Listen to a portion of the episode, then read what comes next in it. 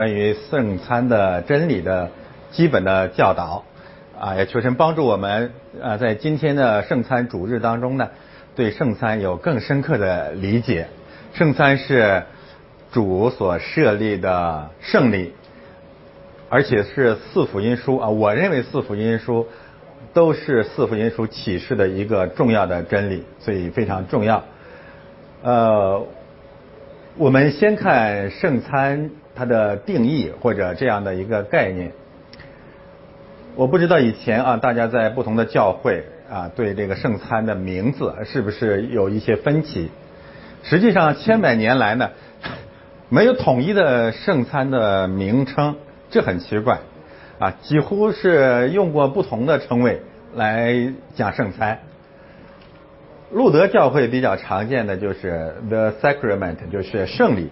所以我们看 LSB 的那个，呃，那个本子啊，前面是圣道，后面就是圣礼。呃，按照路德教会的神学呢，就是圣道呢是看不见的圣礼，圣礼呢是看得见的圣道啊，有这么个说法，这是一个说法。第二一个呢，就是呃有点近似啊，就是圣坛或者圣坛上的圣礼。这么个含义吧，呃，更常见的大家知道就弥撒，大家看到那里啊，弥撒呢主要是拉丁教会的用语，它的基本含义是，呃，谁知道弥撒是什么意思？嗯，弥撒什么意思？啊？我们一起？呃，不是的啊，弥撒的意思就是呃，dismiss，就是散呃，对对，分散。呃，分发，呃，把这个圣餐分给大家啊，有这么个含义。后来这个大家知道，天主教在在这个弥撒这个圣礼上是越做越复杂，呃，呃，所以到了路德路德改革的时代，就对圣餐做了一些精简。但是，一特别是一些德语教会啊，德语教会，我我印象是瑞典呀，呃呃，北欧的一些教会啊，路德教会好像还还讲弥撒。但是已经跟天主教的定义不不一样了。Eucharist 这个是另外的圣餐最常见的用语，路德教会今天很多教会还这么讲。这个词呢是来自于这个希腊文的音译啊，就是主耶稣呃拿起饼来祝谢了，祝谢感恩。然后更常见的路德教会，我自己常用的就叫 Holy Communion，这个词呢，就是呃，其实不是来自于主设立圣餐文，这个来自于哥林多前书十章，保罗说，我们岂不是统领一个杯，统领一个饼吗？Communion 就是统领的意思。大家知道这个共产党啊，共产主义实际上是从这个词出来的啊。Communion, communist 的就就是这么来的啊，就 共享、统领、共产，使呃使徒行传第二章，财产共共用，所以在某种意义上啊，共产主义运动是基督教左派恶性膨胀的结果啊。The Lord's Supper 这个我们都知道，主的晚餐，呃，实际上很少说最后的晚餐的，这是外邦人。或者对真理不是很明白的人，愿意说最后的晚餐。我们的主没有最后的晚餐，然后一直有晚餐啊。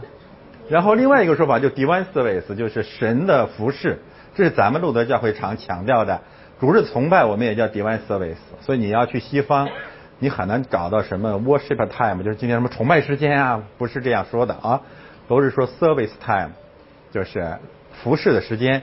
那么，呃，基督教对这个 service 有一些错误的解释，就是我们服侍神，但按真理来讲是基督来服侍我们。有一节经文主说：“我在你们中间，如同服侍人的。”所以为什么我们那个圣餐的人更加的庄严一些呢？就是因为主借着他的仆人在服侍大家。他在这里啊，第五就是上帝在这儿，神他亲自。用他的圣道和圣礼来服侍我们。如果你一定要对教会，特别是主日聚会下一个定义的话，那这是路德教会的标准定义，就是所谓的主日崇拜，呃，所谓的主日聚会，就是上帝亲自在这里用他的话语、圣道和圣礼服侍我们，这就教会啊，这叫主日聚会。那么按照这样的定义，你可以想象，大部分教会跟这个真理没有关系。大部分教会属于萨满型的教会，就是我们到了某个 building 里面了，然后我们起灵，然后灵呃这个圣灵附体，然后我们去赞美上帝，啊，就是就这样啊。在那样的组织聚会当中，你看不见耶稣啊，耶稣进来也在坐最后一排，呃，抢不上来，都被你都被你占了啊。啊，这边是行为表演艺术家，那边是福音卡拉 OK 啊，不止我们这个，就就就是这这基督没地方啊，没有地方，不管怎么样，大家要熟悉一下，特别是神学生啊，要熟悉一下这些基本的概念，你才能看得懂相关的神学教材啊。但是我今天呢，重点呢不是讲圣餐的定义啊，我要讲圣餐的基本真理，以及教会有史以来对圣餐真理呃领受圣餐之前的真理和生命的预备啊。我们翻到下面，那么凭什么要有一个所谓的坚信礼？很多基督徒，中国基督徒说没有听说过，那路德教会又在那别出心裁。圣餐礼没没怎么听说过，甚至啊，圣餐听说过，圣餐礼听的不多。还有就是到了西方以后，你会发现教会除了有一本圣经以外呢，一般传统教会有一个有一本跟圣经平行的，你像呃这个天主教啊圣公会啊东正教路德会。都会有一个崇拜程序，这个程序不是啊可有可无的，所以教会的崇拜除了有圣经以外，还有一本呃崇拜程序。呃，我印象这个那圣公会那个叫公祷文应该叫啊，那么路德教会叫 LSB，那么和这些呃崇拜程序平行的或者先于啊这些崇拜程序的小册子呢，就叫要理问答，我写在那里了。呃，catechism 就是教导，我信啊这么一个概念。那这也不是路德的发明。最早这个药理问答啊，我们知道路德有大药理问答、小药理问答，它的前身呢，在教会当中已经存在了上千年了。因为咱们中国人刚信基督啊，而且到中国来传道那些那些啊，我要说他们了啊，从这个戴德生。啊，到什么王明道啊，什么号称什么中国四大柱石的这些人，我告诉大家，他们跟这个教会传统没有一点关系。所以我们在我们为什么说，今天我我看到咱们这个教会的组织崇拜，真的特别感动，就是教会又回来了啊，传统的教会又回来了。那以前在一百五十年的时间里面，来到中国传福音的这些传教士建立的不是这种教会，啊，他们就是。像宋尚杰啊，那都是布道大会啊，医治大会，然后兄弟会啊，这个戴德生内地会那些会，其实在严格意义上，不过就是撒玛利亚时代的一个基督徒平信徒的聚集，和我们现在啊一再坚持的圣理性教会没有关系的。你最多是啊说它是教会的一个预备，但是一千五百年啊两千年来呢？那么从使徒时代一直到今天，教会继承了犹太人的某些传承，一直建立的是这种教会。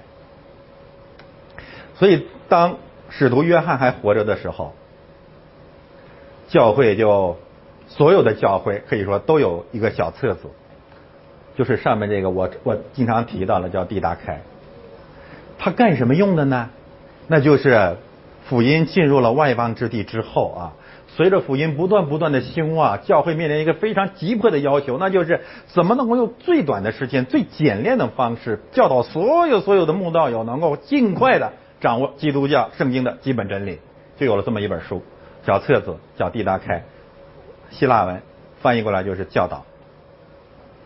我们昨天谈的说，保罗说我不许女人教导，动词就是这个啊，教导。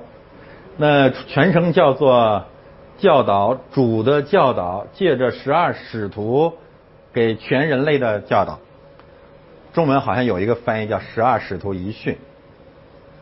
呃，我愿意承认这这这个小册子的历史真实性。有些人怀疑，不管怎么样，我们有一个结论是不需要怀疑的，那就是从初代教会开始，从使徒时代到教父时代，甚至到了中世纪前期呢，所有的教会都有这么这本小册子，大同小异，目的就是教导初学的人怎么去受洗，教导已经受洗的人怎么去领圣餐，教导领圣餐的人怎么能？教导更多的孩子啊，不断的在教会当中按照真理成长。就是这这么一本书，这本书基本上都是从圣经当中摘摘选出来的。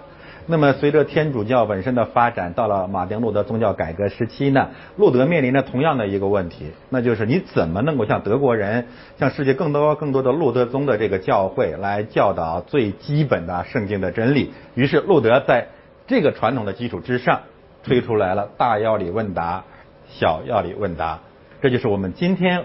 我们教导人洗礼，我们教导人领圣餐，还在遵循的传统，就这么来的了。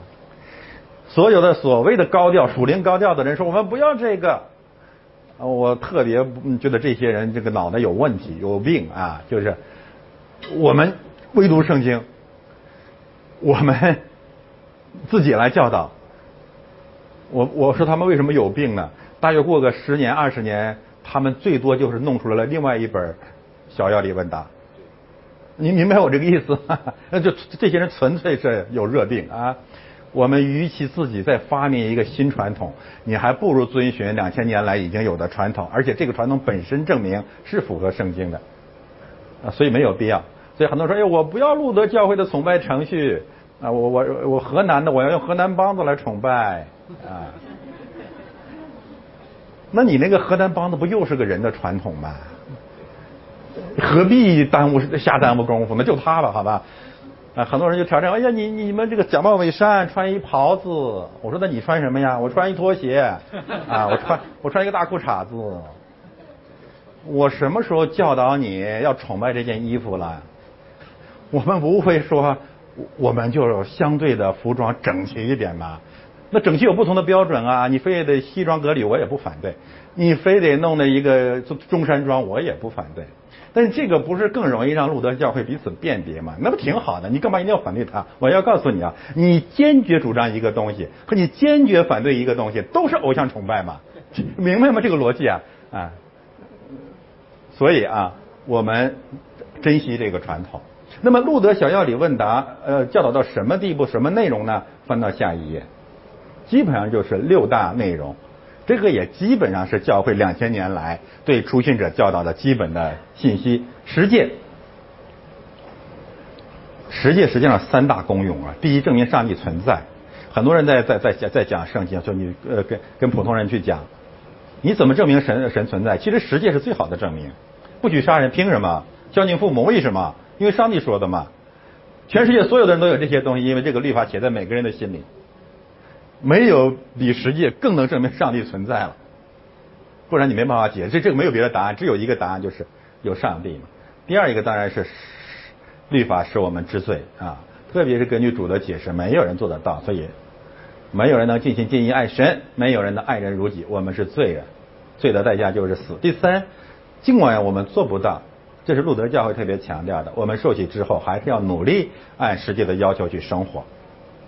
所以我们回过头来说，第一神正论，第二呢就是认罪，第三要求基督徒啊在成圣当中参考十诫的信息。十诫之后呢，就是呃横着看啊，使徒信经。使徒信经什么呃什么目的呢？就是用最简洁的方式宣告你信什么。首先我们知道我们是罪人，那怎么办？因信称义，信什么？使徒信经。我再说一遍这个逻辑啊，律法定了我们的罪，但是马亚伯拉罕信神就被称为他的义。信什么说的那么简单？这那那你信的是什么？三位一体的上帝啊，使徒信经。然后我们已经信了，我们已经被称义了。接下来呢，我们要过一个属神的生活。属神的生活最明显的，基督徒个人生活最明显的见证就是主导文。你要住在主导文里面。就是重新调整、改变你和上帝、世界、魔鬼的三重关系，这是主导文。我讲过，不多说了啊。再说一遍，使徒呃呃律法定了我们的罪，信心是我们称义，我们在信仰中过成圣的生活。这是三大真理。那么接下来更重要的是，基督徒重生啊，不仅要过一个个人呃得胜的生活，更要过一个教会的生活。所以接下来的三个圣礼是教会生活的开端：洗礼、认罪赦罪礼、圣餐礼。严格来讲啊，从路德开始，认罪赦罪礼不再作为一个独立的圣礼了。所以我们不不呃可以说啊，认罪赦罪不是一个独立的圣礼，但是呢，它可以说是圣餐礼前的预备，表明我们真的知道自己错了有罪了，表明我们真的需要耶稣基督的救赎啊，这种预备才是你领圣餐一个极其重要的准备。呃，我们今天读的那个认罪赦罪礼是相对长一点，那个呢是我在路德教会的。牧师年会上的认罪礼翻出来的，平时这个圣餐礼呢，呃，这个认罪礼就相对比较简洁，那个是比较长的，适合于大型的聚会或者我们同时啊有很大的良心的重担，然后需要更长的认罪赦罪的祷告，我们可以使用那个，那个确实是很重要。一个方面，他把我们都放进去了啊，你那个宣告，你进入刚才那个认罪赦罪里，你基本上就活不了了。啊，你你就你就就就是解决了谁坐在这个地方也再不敢嘚瑟的一个基本的一个一个状况，然后你就迫不得已的主啊饶我饶我饶恕我啊，然后你才可能进圣餐。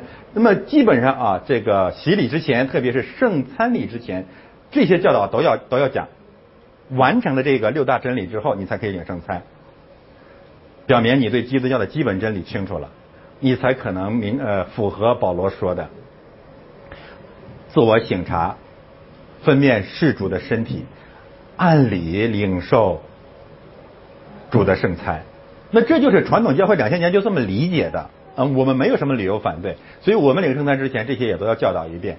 所以在各个地方教会啊，你做坚信礼，就是要把这些课程完成，完不成不能做坚信礼。但是呢，由于我们现在是 C S M P 的这个系列课程，我也我这些年也一直在讲，你也基本上都学过了。说你今天也有信心了啊，你出来参加坚信礼，我不会反对，大家明白吗？就是这么个逻辑啊。那认罪赦罪，然后做坚信，又有人挑战我们说，这圣经上没有规定坚信礼。我说这是教会的传统。第二呢，那么你总是需要一个仪式啊，或者一个程序来证明你都学过了嘛？那不然我怎么给你发圣餐呢？你说牧师，我要领圣餐，我学过了。那我得考试啊，我得验证嘛。那这个就是后来就形成了坚信礼，所以这个不要不啊不要不要犯热病，不就是就是一个很必要的验证你明白圣餐礼的一个简单的程序嘛？需不需要？当然需要，不然我凭什么？我怎么敢给你发圣餐？你怎么敢领圣餐？对不对？但是有了这么一个外在的程序，我们都平安，你也平安，教会也平安，牧师也平安，对吧？好的，那么。圣餐的这些教导，最最核心的教导，最后最后的教导，当然还是圣餐。所以我剩下的时间，我给大家讲一讲，重讲一次啊，或者相对系统一点讲一讲圣餐的真理。有些信息讲过，有些可能你第一次听过。我求神帮助我们啊，帮助我们。今天我们在这里讲的啊，努力的能够成为圣餐教导的一个示范课程啊，求神帮助我们。好的，翻到下一页。呃，千百年来呢，基督教的历史是圣餐的历史。我换个呃说法，就是基督教会的历史是圣餐教义及其争辩，并导致教会分裂的历史。你要真正了解西方历史和教会历史，你就知道我说的是不是基本的事实。当年马丁路德搞宗教改革，从天主教到基督教，一个最重要的原因是圣餐。对吧？他们叫变质说，马丁路德被那个圣餐的教导被称为同在说。同在说谁明白到底是什么意思啊？我我我我我简单的讲一下哈，啊这这是标准答案啊。你你在你的教会不这么教导，一定是讲错了啊。就是饼是饼，同时是基督的身体；酒是酒，同时是。基督的血，这叫同在说。你要严格来说，这个饼就是基督的血，不再是饼了。那不是不是路德教会的教导啊！我 再说一遍，同在就是饼还是饼，但同时是基督的身体；酒还是酒，但同时是基督的血。然后你问我这怎么可能？我能我们的回答是不知道。嗯，耶稣说的，耶稣说这是我的身体，拿起饼来是饼吗？注谢了说这是主的身体。我我我我在这个问题上不敢跟他讲，呃，不敢跟主讲理，那是他的理，我就信了就行了。啊，那我我提醒大家，有你要去一些比较极端的啊，自以为比较保守的路德教会，他们用英文宣告的时候会有些加添啊，这个我我我不主张。就是我们宣告圣餐这些呃信息的时候，老老实实的啊，原原本本的，就主怎么说你就说就行了啊，既不要像改革那样代表没有代表，嗯，也不要像一些比较极端的路德宗说加个 very，听说过吗？This is the very blood of Christ。我说我说这个 very 你从哪里弄来的呢？就是就就是这个特别特别的完完全全的救世主的身体。哎，这这个这个没有必要啊，我觉得完全没有必要啊。我这相当于什么？比如说我呃，我觉得表达爱情最好的方式就是我爱你。比较糟糕的表达就是我太爱你了，这回你就不要太信了啊。我非常非常爱你，这基本都是骗人的啊。嗯，类似类似啊，所以我们主说是就说是不是就说不是啊，别整那立根愣啊，这不是主说的啊，这是我说。嗯。呃，其他的就是有什么代表说呀、象征说呀、胡说呀、乱说呀、瞎说呀，这都不用。哎，就现代基督教啊，你离他们远点啊。我们我我不太同意这个同在说，这个语言都是有限的。我我我的圣餐理论就是神说啊，耶稣说就行，我叫耶稣说，耶稣说这是我的身体，这是我的血啊。四福音书啊，我们都记载了圣餐的道理嘛嘛，我写的那个地方了。有一点给大家提醒啊，我这样讲，路德教会是不高兴的。从马丁路德开始，坚决坚决反对。约翰福音第六章讲的是圣餐的真理啊，其中的逻辑啊道理你们自己去想，我完全不接受他们这个说法啊，这呃这也是他们讨厌我的原因之一。另外一个就是哥林多前书十一章这段经文，严格来说呢。主设立圣餐文最为相对啊比较全面的总结，实际上是哥林多前书十一章这段经文。最后呢，马呃路德教会啊把这三呃四个部分，不包括约翰福音，把它整理出来了，就放在右边。这是我们主日圣餐宣告的主设立圣餐文，是把三呃福类福音三本福类福音和格林多前书十一章的内容结合在一起。成了啊，传统教会宣告圣餐主设立圣餐文的基本的文本。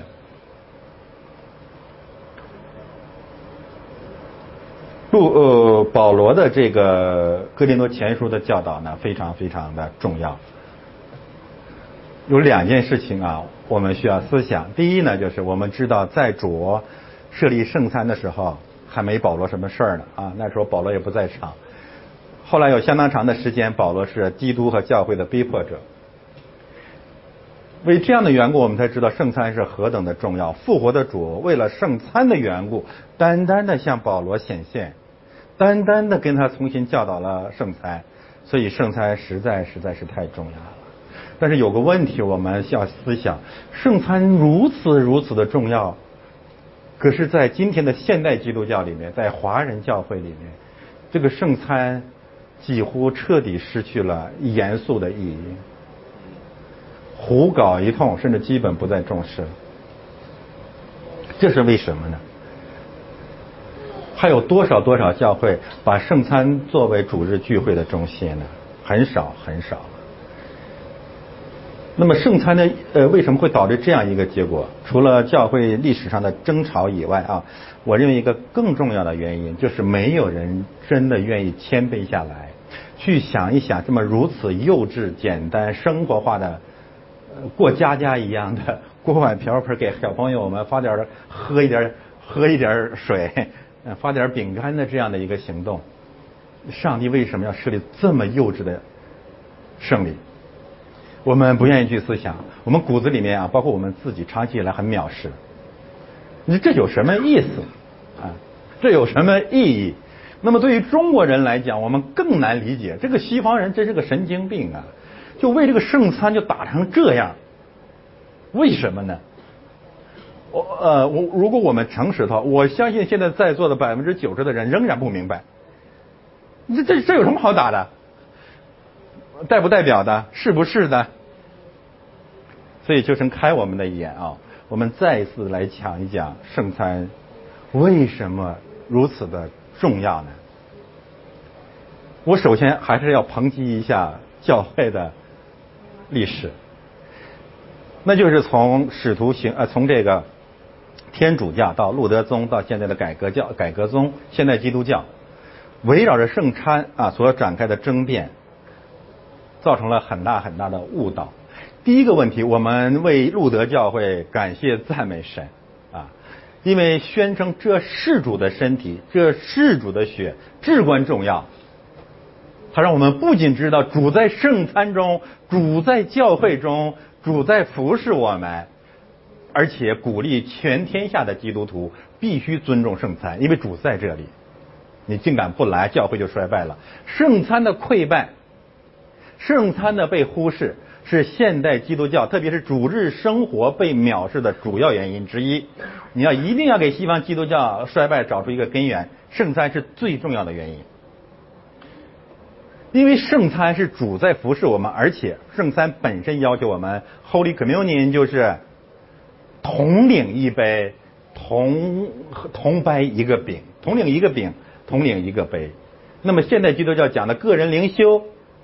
假如在家里，上帝也同在，所有这些歪理学说、异教的道理啊，在圣餐真理上都会被粉碎。你不敢不去教会。换我我换一个角度来讲，没有圣旨，没有圣会，没有圣餐，不领圣餐，你不是基督徒。在这个意义上，路德教会当得神的悦纳。但是我想谈谈第二个问题啊，就是天主教。路德会到现代基督教围绕圣餐这个辩论，同时导致了圣餐真理的偏离。什么意思？就是他纠集啊全人类所有的教会的精力和目光呢，盯在基督的身体和血或者饼和酒到底是什么这个问题上。这个问题很重要，但是它不是全部圣餐的真理。圣餐还有百分之五十，至少百分之五十的真理是什么呢？不是是什么，而是为什么？不解决为什么主要设立圣餐，那就到了今天这个后果了，就是你到现在也搞不清楚圣餐意义在哪里。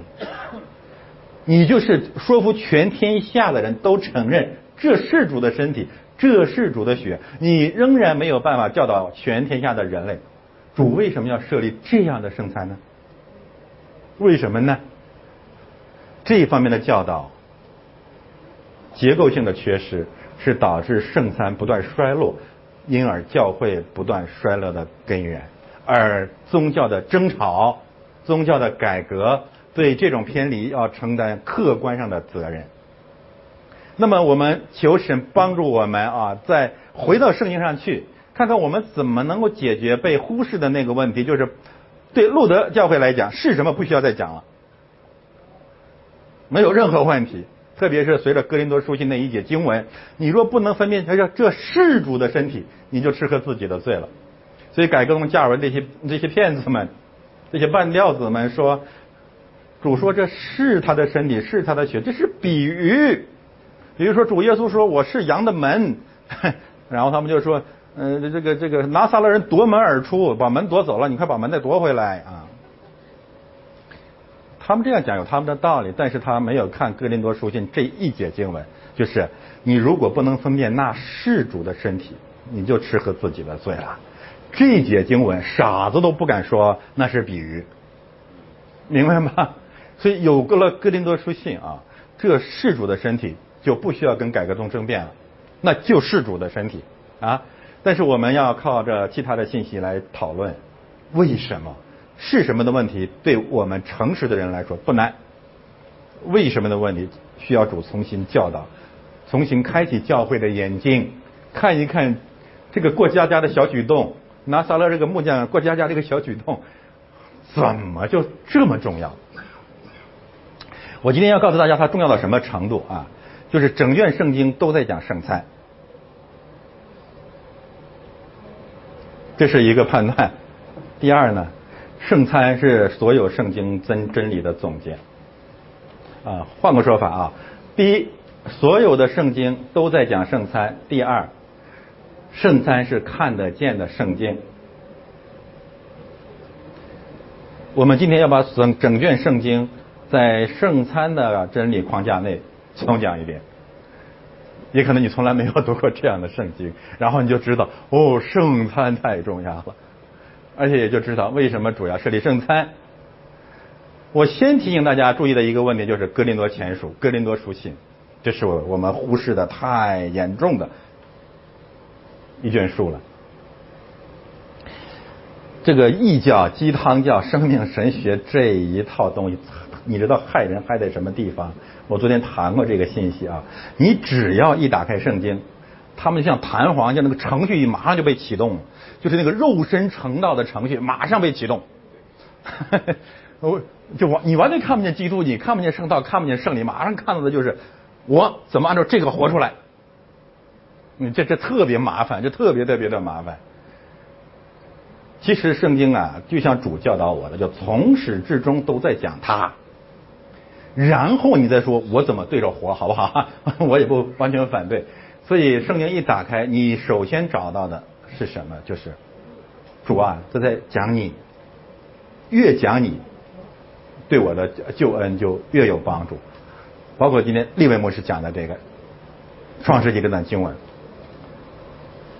耶和华的话走到了亚伯拉罕面前，新约圣经就说耶稣来了，道成肉身了，就是这个道理啊。格林多前书在某种意义上就是在讲圣餐。我们呃比较容易看到的是《哥林多前书》十一章这几节经文在讲圣餐，但是你要把它稍微展开一点，你会发现《哥林多前书》第八章到第十一章都在讲圣餐。可是我们讲教导圣餐的时候，你都不用说到第十一章呃这个呃八章九章十章了，你就是到了十一章其他的部分你都到不了，你就看这四节经文。但是你注没注意，整个格林多前书八到十一章，整整四章都在讲圣餐。由于我们不看这些信息，几乎所有的基督徒啊，常常给我提出一个问题，就是凭什么不让女人发圣餐？凭什么平信徒不能主持圣餐？我现在要告诉你，这些答案都在格林多前书八章到十一章。不看呢？嗯，教会也不教导啊。啊，那也不仅如此啊，就是这段信息这四章经文啊，实际上也同时在讲为什么要设立圣餐。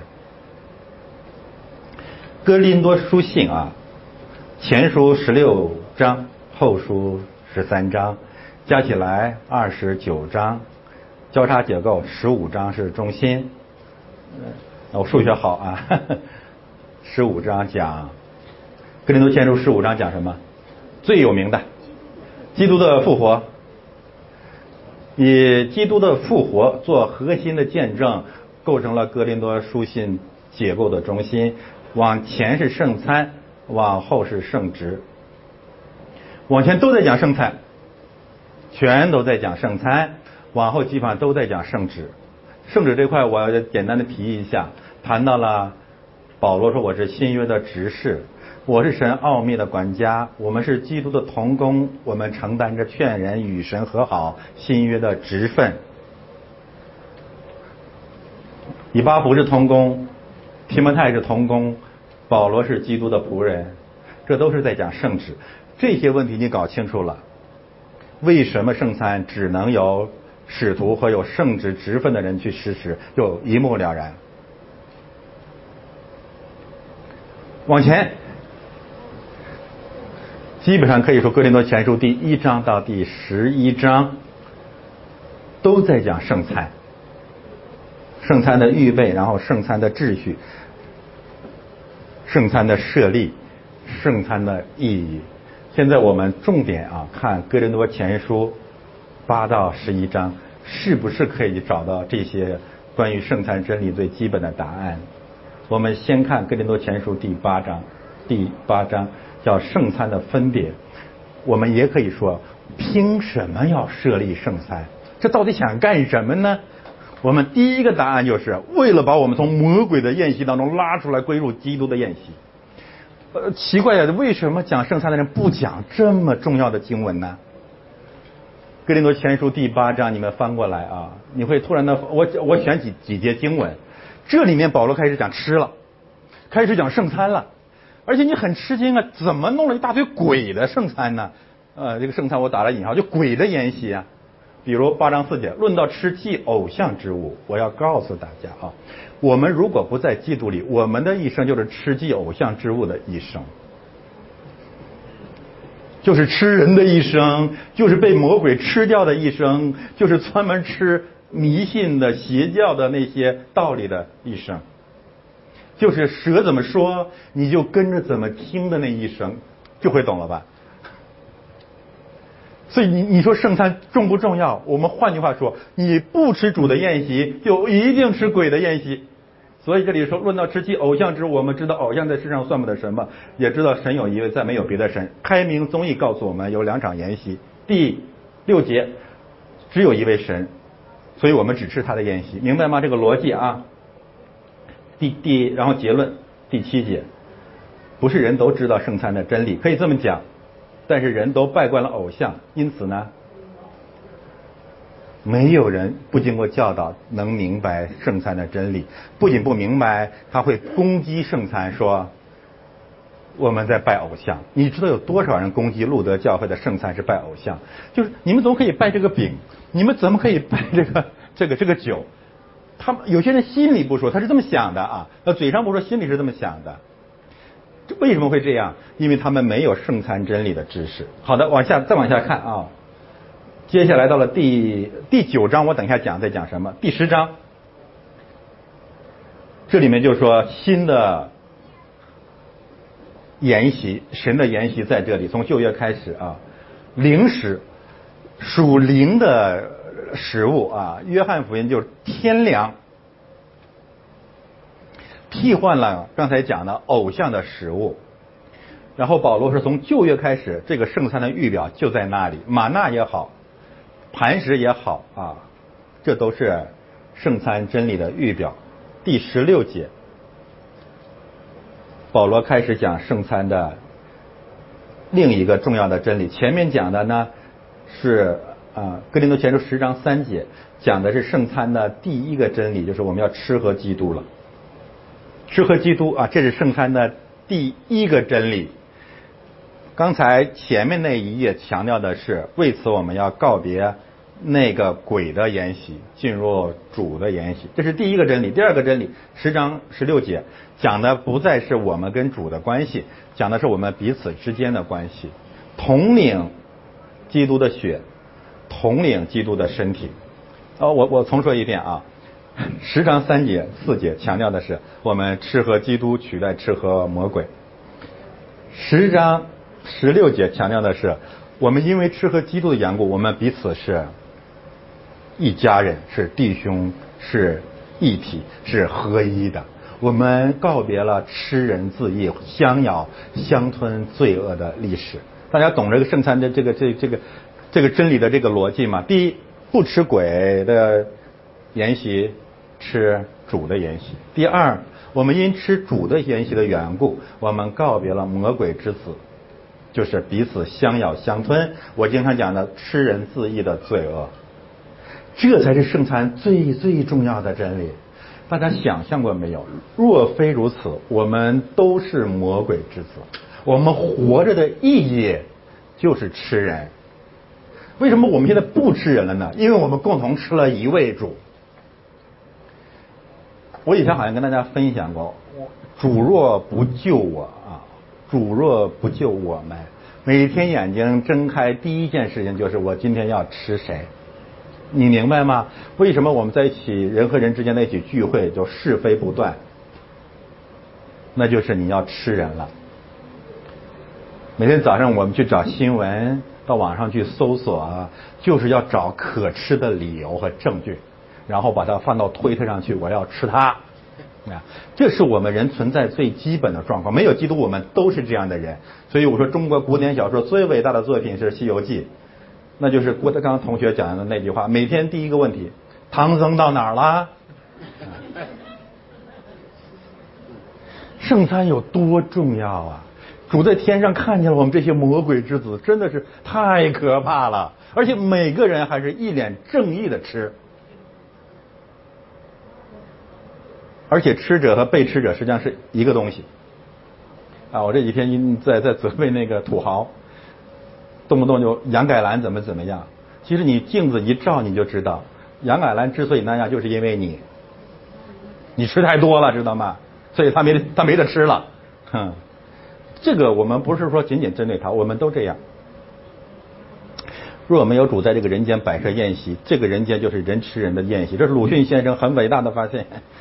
打开二十四史，写满了两个字，就是吃人。怎么医治？首先，放弃魔鬼的给我们的食物。魔鬼的食物就是你们可以像神一样知道善恶，你们可以像神一样去吃人了。这这这个挡挡不了，谁也挡不了这诱惑。接下来就彼此相吃，所以主就是先把你那个嘴巴里的骨头替换出来。主说你吃我啊，主主的这个胳膊比较粗，我能吃他也吃。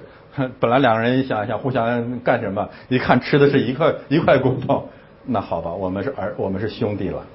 我说的比较简略啊，就是这个意思。这是第二个方面，统领统领统领。那些不要教会生活的人，永远没有办办法见证出统领的真理来。第三个方面是对前两个真理的总结，呼喊每一个基督徒，你只能赴一个宴席，或者主的宴席，或者鬼的宴席，或者主的杯，或者鬼的杯。这经文多美好，多生动啊！哎呀，我们可以在文化上做这样一个类比，就是世界上有两个对台戏啊，就是街道两个竞两家竞争都开了饭店，嗯，就是这个意思。一个是基督的饭店，一个是魔鬼的饭店。你去哪一家，就这么简单了。换个角度，就是一个是圣餐，一个是中餐。啊，我说这个中餐还真是有事实根据，我们自己都是那鬼的宴席的常客和召集人。我以前就特别喜欢吃吃喝喝。其实大家想没想过，所有的鬼的宴席和中餐都是一场卖主的行动。我我请廖弟兄吃个饭，在这之前，你知道我就想好了，就借着这场饮食，我要达到一什么违反原则的目的。这个原则你可以简单把它称为卖主，呃，懂懂我的意思了吧？那中国所有所有这个吃请都是一场卖主的行动。你本来有个原则，你想坚持，这一顿饭下来。你就卖主了，这就是中餐吗？这就所有所有的聚餐，所以我建议基督徒轻易不要请客，凡是请客，你就是要卖主了。当然，这个主内有特别好的相爱，然后有真理的根基，这当然可以。那，比如有人给我送瓶酒，多好。这个不会的，这不会，我更爱煮，你就是煮给我的啊，煮给我。呃，但是相对来讲，我建建议大家轻易不要吃吃喝喝，你抵挡不住的。教会有了风波了，攻击牧师的人要请你去吃饭。我在我们教会讲过，你千万不要去，啊，因为他到那儿一看就试探你，牧师讲的怎么样？你觉得？啊，他眼睛盯着你呢啊，你觉得可好？很好，哎，喝酒喝酒喝酒。你说，哎呀，有些地方我也不是很接受。哎，我早就发现这个问题了，这就是鬼的筵席嘛，就你马上就要卖主了嘛，马上就就就要定基督，呃，定定他的那神的仆人十字架了啊。我讲了林林总总这个信息啊，只是用非常浅显的道理告诉大家，圣餐在这个世界上的出现，是人类脱离魔鬼宴席唯一的道路。我们的神太伟大了，我就在想，主啊，你你怎么想的这招呢？你你怎么把我们这点品质看得这么透彻？给我这点出息呀啊！哎呀，就就就太伟大了，圣餐太伟大了，哎。但是我我们指着主夸口，哦，两千年来没有人这么讲圣餐。嗯，路德同志就是鼻青脸肿的，救世主的身体，嗯，是是主的身体，但是主为什么要弄个圣餐放在我们这个世界？因为他知道我们的罪就是吃人的罪，而吃人是魔鬼沿袭给我们最大的试探。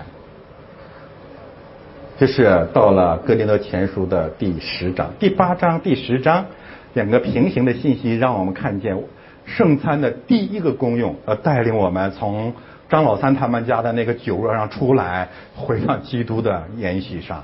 用诗篇的一句话怎么说？在我的敌人面前，你为我摆设筵席。那怎么成敌人了呢？因为敌人要要要把你请去，你不去了吗？多美好的圣经啊！往下翻，设餐的秩序问题，涉及到刚才我谈到的，凭什么反对女人主持圣餐？凭什么平信徒不能领圣餐？今天。求神帮助我们，我们找到越来越坚实、更充分的圣经根据啊！《格林多前书》第十一章，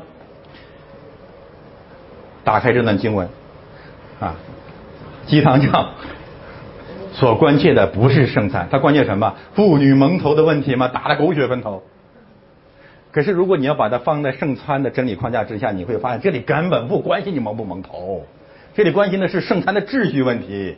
我我这么说也没有什么真理根据啊。第一，你查遍所有的原文跟立位牧师啊，整个这段信息没有“蒙头”这个词，瞎翻译的，没有毛巾，没有头巾，什么都没有，就是你要有头发把脸遮盖起来，表明你是个女人，不是个男人，不是个太监，不是个泰呃泰国那什么，对吧？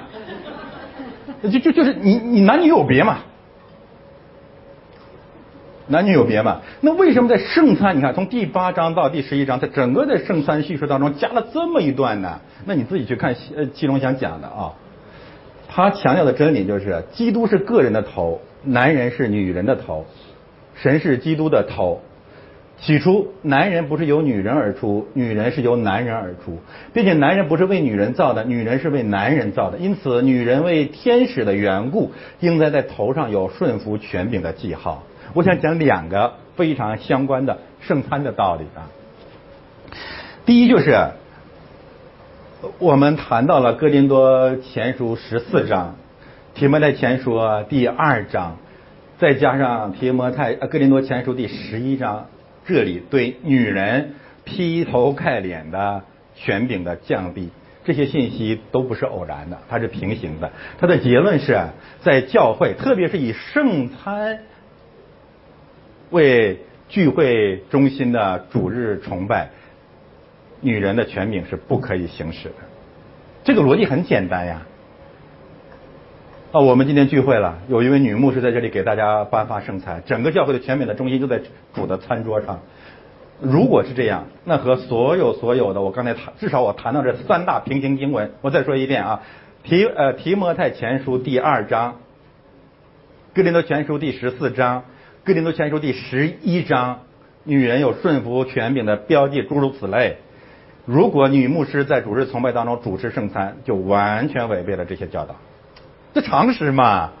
哦，他他没有权柄，现在全呃呃十几个人、一百多人都都看着他在那教导我们，给我们发圣餐，带领我们崇拜。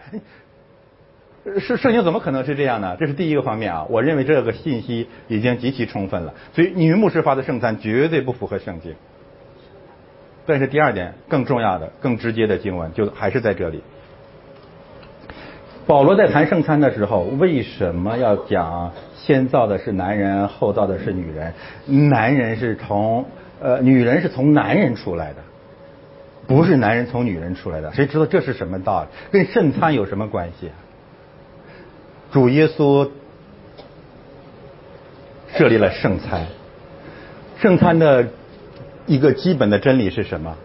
这是我的身体为你舍的，这是我的血为你们流出的。为谁舍的？为谁流出的？为教会，对吗？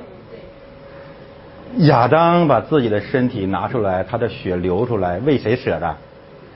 为夏娃。你现在懂了吗？所以女人不能发圣餐呐，那是夏娃流血，呃，亚当流血牺牲，赴慷慨赴死，献出他的肋骨和他的血，造就了一个夏娃嘛。你现在一个女人在这儿发圣餐，整个圣经都被你颠覆了。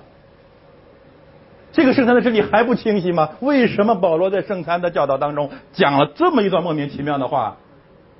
那就是圣餐这个秩序不能颠覆，如果颠覆，整个的圣经全完了。耶稣凭什么成幕后的亚当？为什么以弗所书说耶稣爱教会，为教会舍己呀？他怎么为教会舍己？那就是把他的生命献出来，救赎了教会嘛。那么在创世纪当中，怎么能够预表基督为教会舍己？那不就是亚当死了，拿出肋骨造出个夏娃吗？这个圣经太多这个信息讲这个道理了。两个信息结合起来，女人不能发圣餐。你发圣餐就完全弄反了呀。就是男人由女人而出啊，这是不是这个道理啊？从今以后，我们这个教区不再有这个疑问了。我们坚决的按照圣经来。格林德前书十一章二十节，你们聚会的时候算不得吃主的晚餐，因为吃的时候个人先吃自己的饭，甚至这个饥饿那个醉酒。十一章三十节，你们聚会吃的时候要彼此等待。有人饥饿，可以在家里先吃，免得聚聚会自己取罪。这两个信息在讲一个道理，就是圣餐的秩序。在某种意义上，我们谈的宗教文化学，我告诉大家，西方的排队，西方的这种排队的文明，你根本上来讲是从圣餐来的。彼此等待，要学排队。中国人嗯，到了现代社会才开始学习排队。一个根本的原因是因为五千年我们没有教会，更没有主的圣餐。这个圣餐吃喝排队是最难的，我们都知道为什么最难，对吧？饿嘛，想抢嘛。呃，感谢神，我们这次呃都有非常美好的见证。你们要愿意到 YouTube 上去搜索中国人在泰国的丑行，那些视那些视频连篇累牍。就是中国人到泰国那个抢吃的，吃海鲜啊，满地都是，然后满地打滚，拿来什么什么什么螃蟹虾，都划拉到自己面前，然后吃的乱七八糟，真丑恶不堪的。在机场又是泰国，所有的东方人都排队，就中国人不排，不仅不排，几个年轻漂亮的中国女子还在那里面，哎呀，都是中国人何必呢？然后有一个泰国很漂亮的一个女演员，大家看那个视频，我不知道你看到没有。中国人强国人，强国人，你这真是不讲理呀！人家都一大早去排队了，中国人去一下就把人弄到后面去了，然后就站在这个地方。所有这一切，我要告诉大家，这是从圣餐来的。圣餐对人类文明秩序的建立是特别特别根基性的。为什么呢？因为它涉及到你最本能的需求，吃喝的欲望试探之下，你是否还能够遵守秩序？啊，这个很简单的一个道理啊。圣餐的秩序两个方面，男人和女人的问题，然后呢，会众秩序的问题，还有第三个方面，翻到下面。这里的经文有点多，我看我怎么给大家总结的讲一讲。呃，看中间啊，就夏娃的那个问题，我刚才已经谈过了。其实，在启示录当中呢，有一个和夏娃信息平行的，就是耶喜别。那么这两位女士有个共同的特点，就是女权主义。而且吃祭偶像之物，夏娃和耶喜别都是在吃的问题上被魔鬼捆绑了，或者我们说都在鬼的筵席上被魔鬼捆绑了。而且这里面讲吃祭偶像之物和哥林多前书第八章第讲的吃祭偶像之物是完全平行的啊，所以我们比较容易啊有更多的信息看得见，就是女人不能主持圣餐，女人不能把持教会的权柄。然后除埃及记十二章十二节，我还在讲中间啊，女人的权柄的问题。圣餐在旧约当中最结构性的预表，大家知道是什么？逾越节对不对？逾越节的筵席是吗？那么上帝教导摩西逾越节的筵席的主持者应该是摩西和摩西教导谁？十二位长老啊，以色列的众长老，交给的是长老，不是姐妹，不是摩西他姐姐。啊，这很清楚。然后，《路加福音》八章一到三节，二十三章四十九节，二十三章五十五节，在讲什么呢？在讲主耶稣到了南方传道，一路上有非常非常多忠心侍奉他的姐妹与他同在。一定要记住这个基本事实，免得你说圣经重男轻女，不是的。特别在路加福音当中，主耶稣从北方加利利到南方的犹大啊，很多热心服侍他的姐妹，比彼得他们，我觉得还可歌可泣，真的是可敬。他们忠心侍奉主，其中提到了好几位女士，什么是什么苦塞，什么谁谁的妻子叫什么啊？然对，然后马大拉的玛利亚呀。呃，都在服侍主，但是 到了二十三章五十五节，马可福音十四章十七节，马太福音二十六章二十节，主的晚餐的时候，没有一位女士在场，好像是特别为了强调这一点。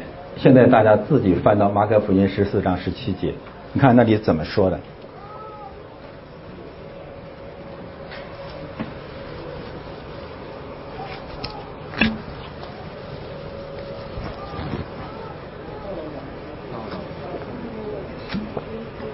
耶稣与十二个门徒坐席啊，马太福音二十六章二十节是完全平行，而且更干脆。到了晚上，耶稣和十二个门徒坐席。如果这个 圣餐这个真理是教导所有的信徒的，我就在想，主真的是过分了，过分过分了，过分了。真的，一路上这些姐妹舍命追随呀。到了逾越节，那逾越节是犹太人最重要的节日，嗯。中国东北话叫撵我哄上，知道吗？除夕之夜呀，你第二你你你很快就就上十字架了，你把所有的女人全排除了，就留下十二个人。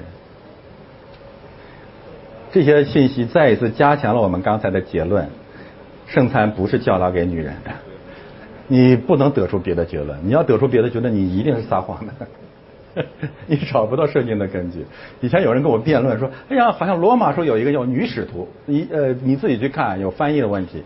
即使没有翻译的问题啊，这里面已经告诉你，没有女使徒，只有十二个使徒，甚至连犹大都在，不包括女人。连主的，我我就说，我说我们的主真是不近人情啊，他妈妈都不在，玛利亚都不在，蒙大拉的玛利亚也不在。马大更不在，我就在想，马大同学呢多会做饭呢，是吧？这时候没他的事儿啊，没他的事儿。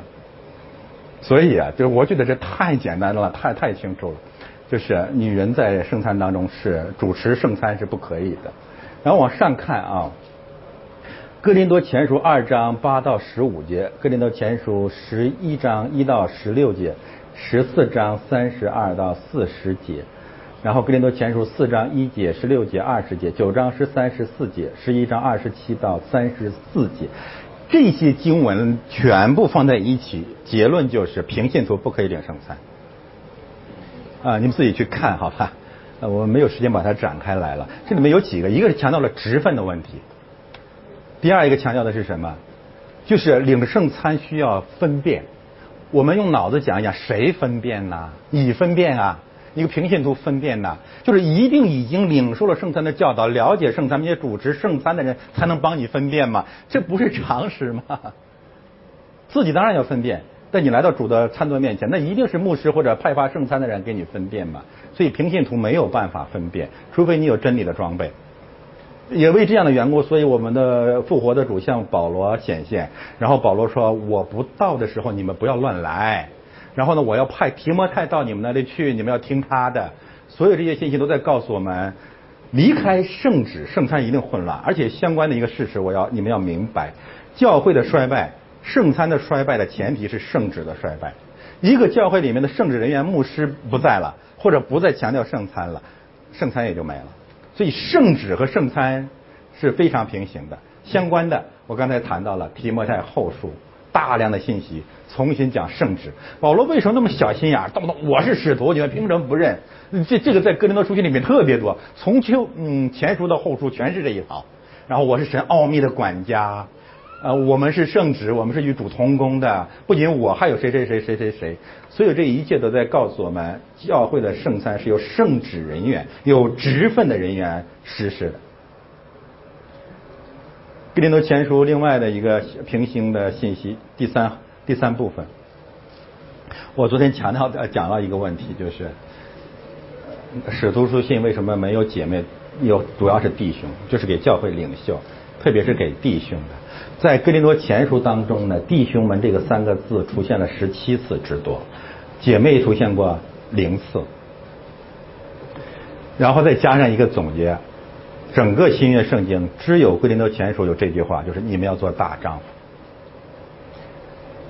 没，保罗没有说你们要做女丈夫，要做大丈夫。结论，大家回去自己考察，有疑惑再给我写信啊。就是所有这一切一切解决了也我们经常遇到的圣餐秩序的难题。女人能不能主持圣餐？平信徒能不能主持圣餐？No，No，不可以。现在我们解决了圣餐的分别为圣的问题，解决了圣餐的秩序的问题。现在我们来看圣餐的设立，翻到下面。哥林多前书十一章二十三节，保罗说：“我当日传给你们的，原是从主领受的。我是主专门教导圣餐的对象，你们是我专门教导圣餐的对象。你们是弟兄，你们是大丈夫。”我这里说到了圣餐如此重要，所以复活的主为此单单向保罗显现。圣经没有记载复活的主怎样向保罗显现，我们知道的只是大马色路上的那种显现。但是显然啊，我觉得主复活的主跟保罗的显现不止一次，而且其中有一个最重要的使命，就是专门教导圣餐的道理。这个让我们特别特别的感动，知道圣餐是太重要了啊。然后。救世主耶稣被卖的那一夜，拿起饼来。这个说法和福音书记载完全一致。时间被卖的那一夜，地是空虚混沌，渊面黑暗。圣餐的意义在什么？供给人类食物。所有的人都是肉身和属灵的饥民，然后形式注谢了，就掰开。说，神说要有光，就有了光。神说这是我的身体，就是我的身体。现在基督教那荒谬的地方就是创世纪第一章全通。神说要有光，就有了光。但是耶稣说这是我的身体，这怎么可能呢？你这不是病吗？你想过没有啊？就是创世纪第一章那个说比这个难多了。但是那个可以，这个不可以。原因是什么？你不相信耶稣是神嘛？这是根本问题啊！这是根本问题。好的，圣餐的设立翻到下面。现在我们讲圣餐的意义，就是在设立圣餐文里面，我们进一步找圣餐的意义。格林多前书说呀：“这是我的身体，为你们舍的；这是我的血。”为你们流的，使罪得赦。这血，这杯是我的血所立的新约。这里面讲的就是什么呢？最最重要的是什么？我觉得解决了两大真理问题啊。第一个问题就是现在这个基督教最可怜、最可怜的，就是我们都信神，但不知道神在哪儿。这个多么可你你这个跟那个佛教没有区别。上在哪儿？你上帝在哪儿？我去悟嘛。我我我悟我做梦嘛，我梦梦见了嘛，然后谁梦的谁的谎话编的圆，谁就跟主更近。哎，这这个基督教跟佛教是完全一样的东一个东西，就是我我心系神，我琢磨你，然后我跟你有对话，你你跟我有启示，你那个跟基督教一毛钱关系都没有啊，你全全是那异教的骗子啊，造成了肉身住在我们中间，圣餐。造成了肉身，这是我的身体，这是我的血，所以我们非常非常确切的知道主在圣道和圣餐当中与我们同在。这是主的身体，这是主的血。按照犹太人的话语习惯，身体和血加起来就是生命。主的生命，主整，嗯，东北话，整个浪的，主整个的就在我们中间。你说你一个基督教啊，你连基督在哪你都搞不清楚呢？为什么搞不清楚啊？你不明白圣餐的真理吗？圣餐的真理是什么？拿撒勒人请我吃饭，多好的基督教啊！第二，他让我们知道我们的神跟所有的神都不一样，他为我们死，他把他的整个生命都给我们了。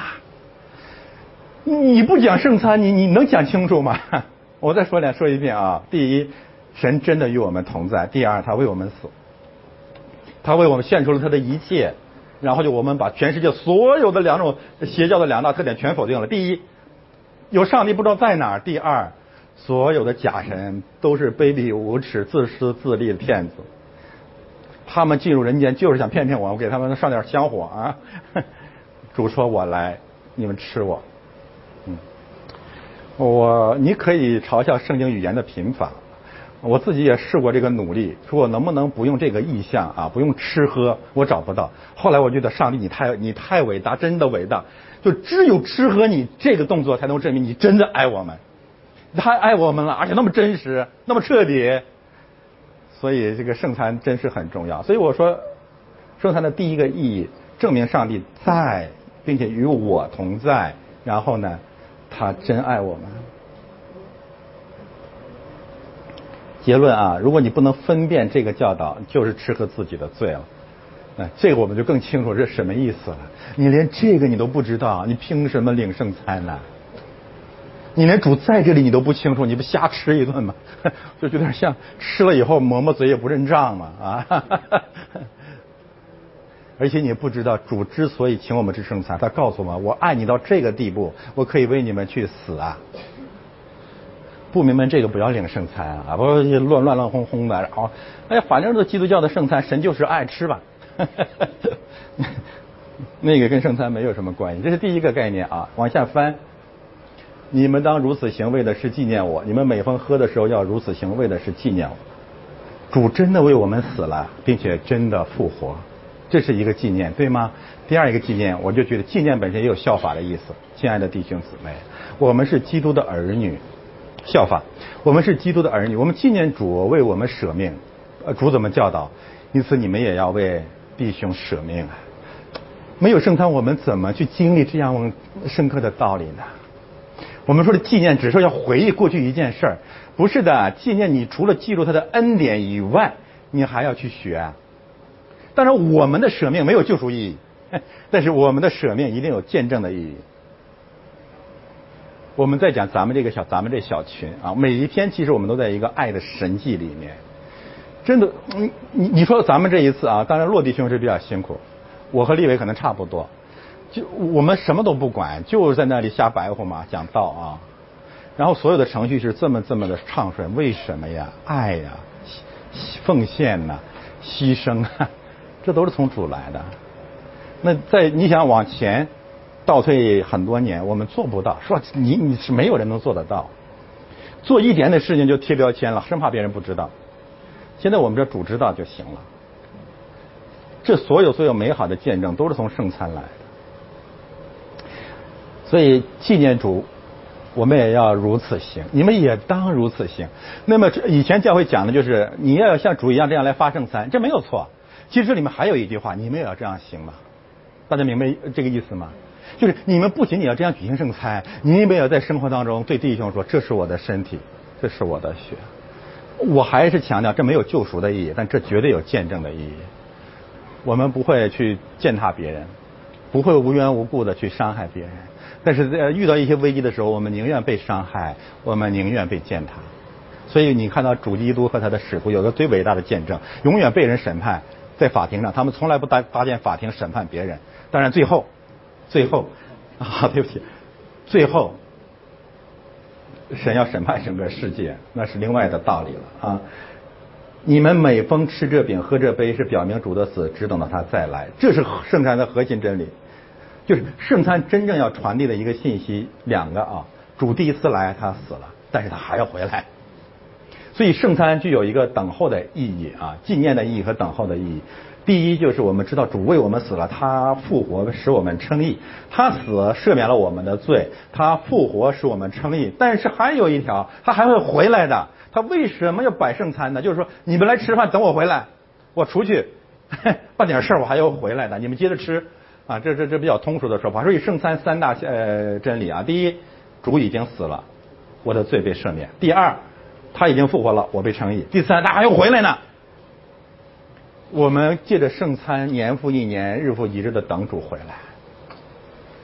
我们跟普天下的所有的圣徒和天使、天君一起在圣餐当中一起等主回来。所以我们的这个圣餐是最有盼望的圣餐。你你除夕夜，你中国的那些呃中餐聚会，我觉得都是一场悲剧。所谓盛宴难在呀，子则秋虚，红楼一梦，青呃这个楼外青山还有青楼啊。但是只有主的圣餐是充满了盼望。我们完成一次圣餐，主回来就近了一天。所以圣餐就告诉我们在地上，我们是这样一群百姓，我们充满了盼望，并且在圣餐在神的爱宴当中，我们充满了盼望。格林多前书十一章二十七节，案例，这有个案例，有个醒察，所有这些事信息强调了两大事实：第一，必须教导，对吧？第二，必须有一个呃有圣旨的人去分辨嘛，谁醒察呀？谁知道你按没按理呀？你其实这些东西为什么？你说哎呀，那个这些圣旨的事儿为什么跟林德全说不说清楚呢？我就在想，这还用说吗？你要是你如果啊从这个犹太文化里面出来，这些都不需要说的。为什么？因为侍奉圣殿和会幕的都是祭司。正因为如此，你要愿意，你回去再看哥林多前书十章、八章、九章。保罗在那里恰恰强调了说，我们是侍奉圣殿的，我们是侍奉圣坛的，我们是侍奉的祭祀。那已经说得很清楚了。牧师是干嘛的？我再说，牧师就是主会幕当中的祭祀，他是服侍圣坛的，他是服侍圣殿的，他是为百姓代祷的，他是分发圣餐的。啊，这些都是很简单的常识，自己我们自己可以去看。再往下翻。现在我们做一些总结。十点四十四还好啊，我们争取十一点讲完这个课程啊。约翰一书呢有一段旗帜鲜明的宣告，就是你承认耶稣成了肉身的，就是出于神，出于圣灵；不承认就是出于魔鬼邪灵。和圣餐相关的是什么？你不承认这是主他身体。你不承认这是主的血，你不承认耶稣基督道成肉身住在我们中间，借着他的圣道和圣灵与我们同在，并且喂养和和牧养我们，你就是邪灵。圣餐重不重要呢？你换个角度来讲，如果没有圣餐，你如何见证耶稣是道成肉身的神呢？你没有办法见证啊。当然，你可以指向指向他第一次来，但是教基督教借着。年复一年，一个主日一个主日的圣餐，向全世界宣告：我们的神是道成肉身的神嘛？是不是很重要呢？所以你才会说，为什么说这是我的身体，这是我的血嘛？全都是一致的，都是一贯的啊。然后翻到下面，我们现在我要跟你讲一讲，为什么整卷圣经都在讲圣餐。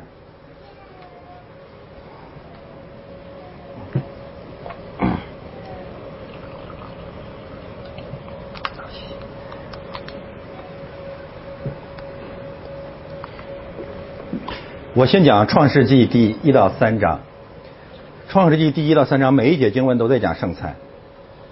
起初神创造天地，地是空虚混沌，渊面黑暗。主耶稣被卖的那一夜，那一夜空虚混沌，渊面黑暗。主拿起饼来注谢了，就掰开说：“神说要有光，就有了光。”圣餐说：“你们不要既吃主的筵席，又吃鬼的筵席。”圣经说：“神看着光好，就把光和暗分开了。”创世纪第一章前面一大部分讲的是圣道，后面一大部分讲的是圣礼，是不是啊？前面的六天的创造，每次就神说，神说，神说，神说，神说有就有的有圣道。圣礼圣餐在哪里？全都创造完了，这一切都给你们做做什么？食物啊！我的身体是可吃的，我的肉是可吃的，我的血是可喝的呀！上帝在基督里创造了万有，在基督里面喂养我们嘛。多美好的圣经啊！那不仅如此啊，吃错了不按理吃和主的饼，不按理吃喝主的血，就吃吃喝自己的罪了。创世纪第二章，园中树上所有的果子你都可以随意吃，唯有园当中那棵树上的果子你不可吃，你吃的日子必定死。格林多前书十一章，不按理吃主的杯。喝主的血，就是吃喝自己的罪了。然后你们当中死的人也不少。哎呦，圣经啊，圣经啊，圣经啊！读读得懂圣经吗？这是灵异解经吗？哪个字是灵异啊？几乎每个字都是平行的呀。圣餐重不重要？太重要了。亚当夏娃怎么败坏的？不不按理吃喝主的杯，魔鬼要来摆设筵席。魔鬼来了，神岂是真说不可以吃 人种树那棵树上的果子吗？要吃主的呃鬼的筵席了。然后女牧师出现了，要派发圣餐嘛。夏娃就自己决定拿树上的果子分给亚当吃嘛。太形象了，亲爱的弟兄姊妹。然后上帝来怎么审判亚当？你听你太太的，而且吃了他给你的果子，所以你必被咒诅嘛。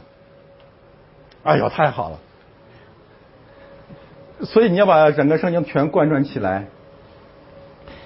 圣餐的真理真的不需要怎么争辩，这前后是一贯的啊。创世纪一到三章讲的是圣餐。接下来啊，你我以前好像给一些呃学生留过作业，你检索创世纪一到三章所有吃和食物这个动词，他们基本是一个字根啊，你才会明白怎么开篇开明综艺整个设定开始就是吃呢？那就告诉我们，上帝不仅创造了我们，也喂养我们。而且要告诉我们什么？我们人呢，作为受造之物啊，我们在神面前永远永远的谦卑，就是我们永远永远是被神所喂的。我曾经讲过，基督教跟异教一个最大的区别就是，异教说我修，圣经说我喂，喂是什么意思啊？我们永永远远需要主，我们永永远远不要装神弄鬼，我们永永远远就是个小孩子，主啊，你喂我，我就能长大。我一天不吃，我就一天没有办法活嘛。所以这就让咱们基督徒、让基督教、让整个基督教的文明永永远远是一个很正常的人，很谦卑的人。这个谦卑根本不是什么谦虚，就是个实在嘛。就是我不吃主的话语，不吃主的身体，我没法活。你要真的认识到这个现实了，我们真的是能够免除很多很多的假冒和大罪。你这个，我我们说句东北话，你嘚瑟什么吧？就我们就我们要吃嘛？为什么要主日为什么来？就是承认主啊。你对我来讲像空气一样，我需要呼吸嘛？好多人我就说讲一些基督徒啊，一个主日来教会，就好像给牧师多大的面子啊！哎，其实白了就是你你要喘气，你知道吗？基督徒去主日参加生活就是就是就是呼吸、吃饭、一日三餐，然后有更有一些矫情的这个基督徒，哎呀，我今天去牧教会呀，没有感动。我特别不喜欢这样的基督徒，啊，今天早上起来吃吃饭，哎，我今天不吃了，没有感动。哎呀，上厕所不上了，没感动。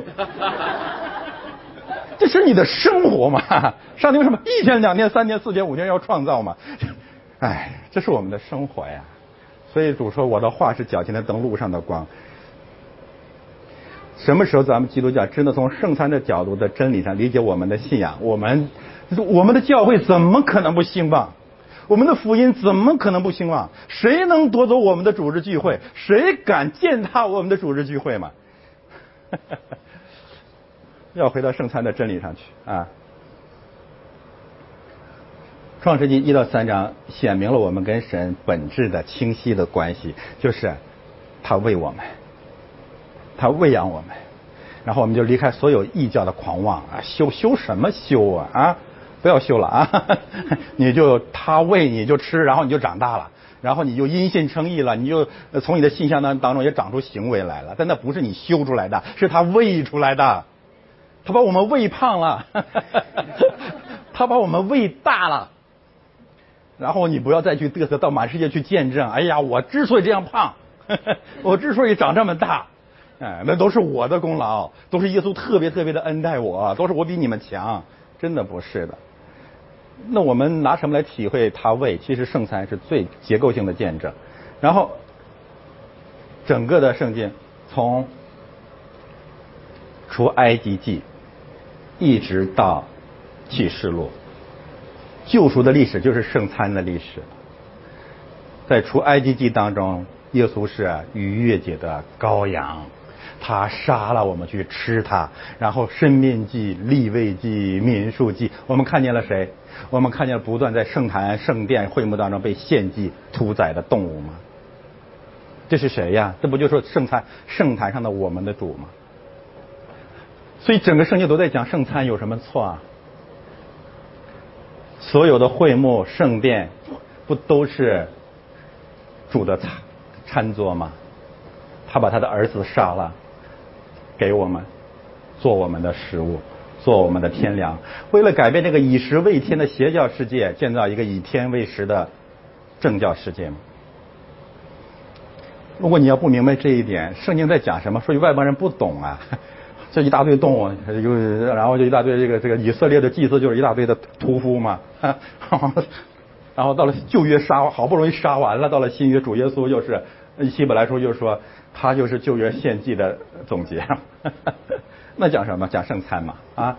所以救赎的历史是圣餐的历史。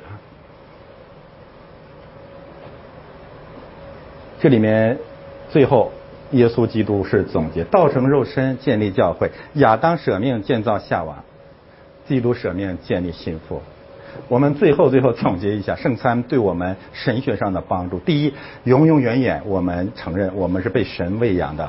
百姓。第二点，圣餐显示了人类社会生活一个很关键的真理，我们必须注意的就是罪和义的问题。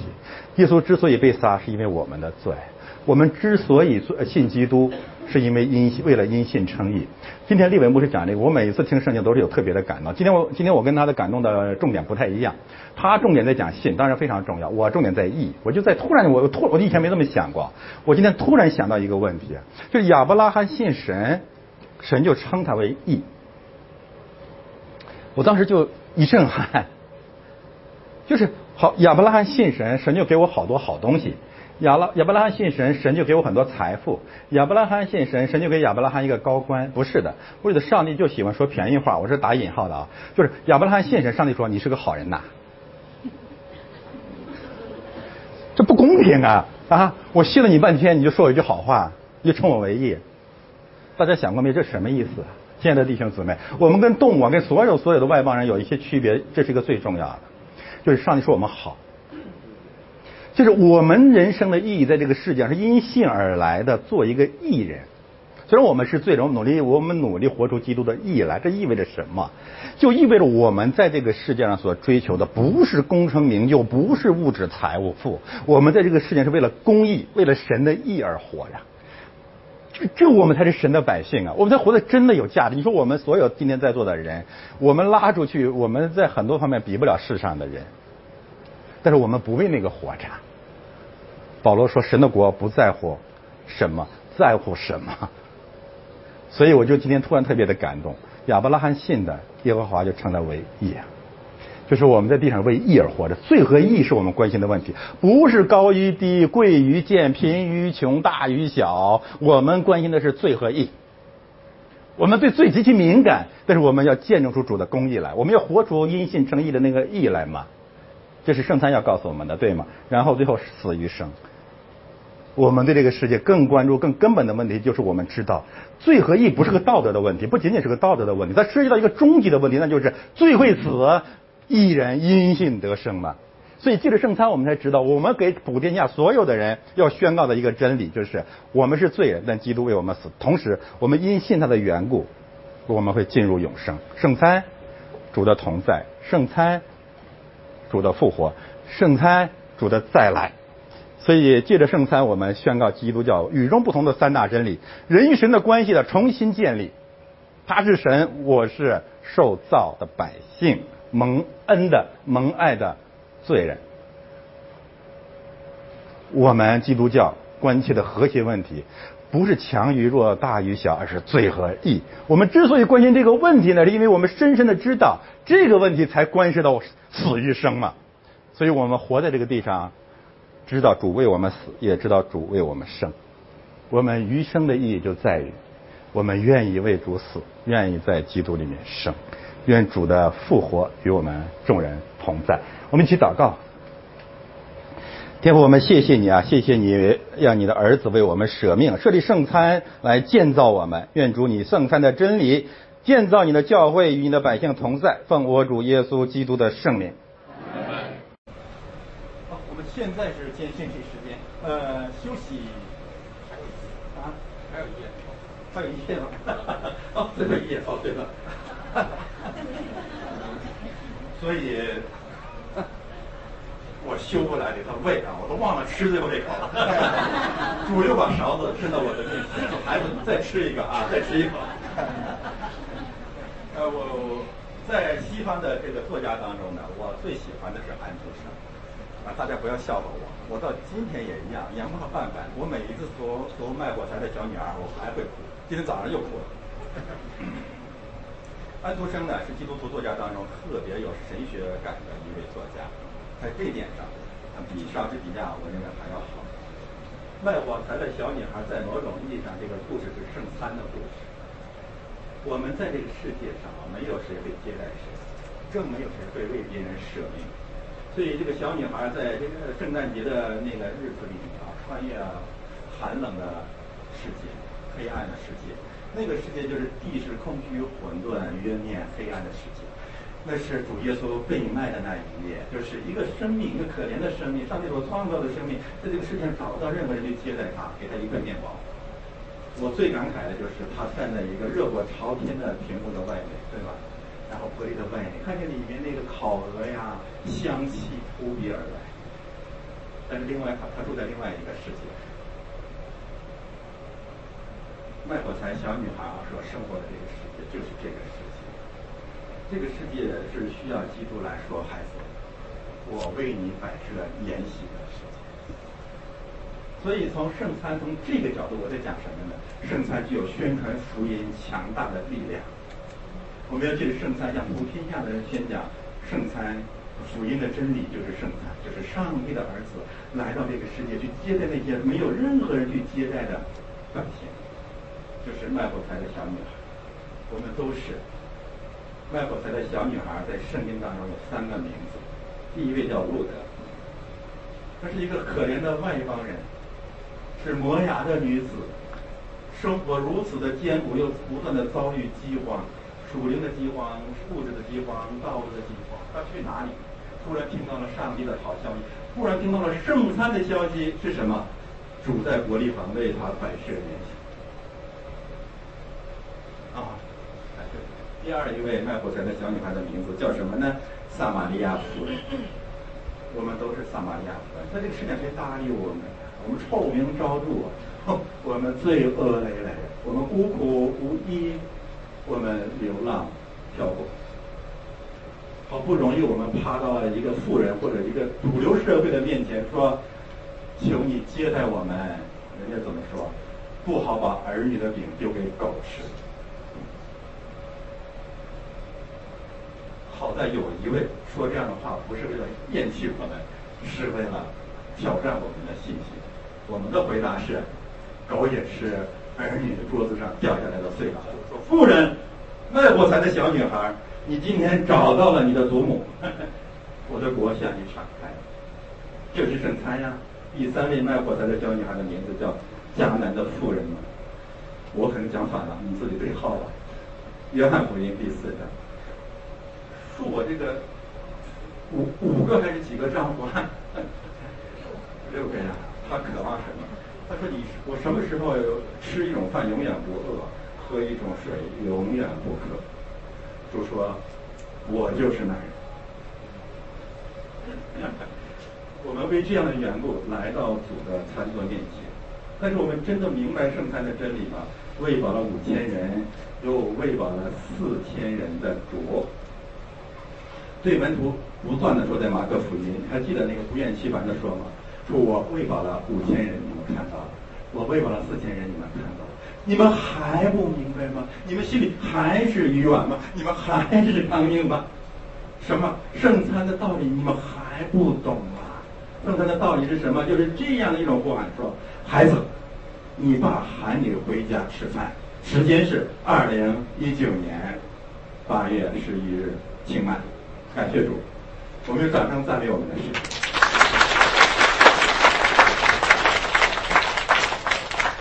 休息三分钟，我们开始圣餐。主要是我我需要歇一下，我这个有点我我有点吃的有点太饱了。三分钟啊。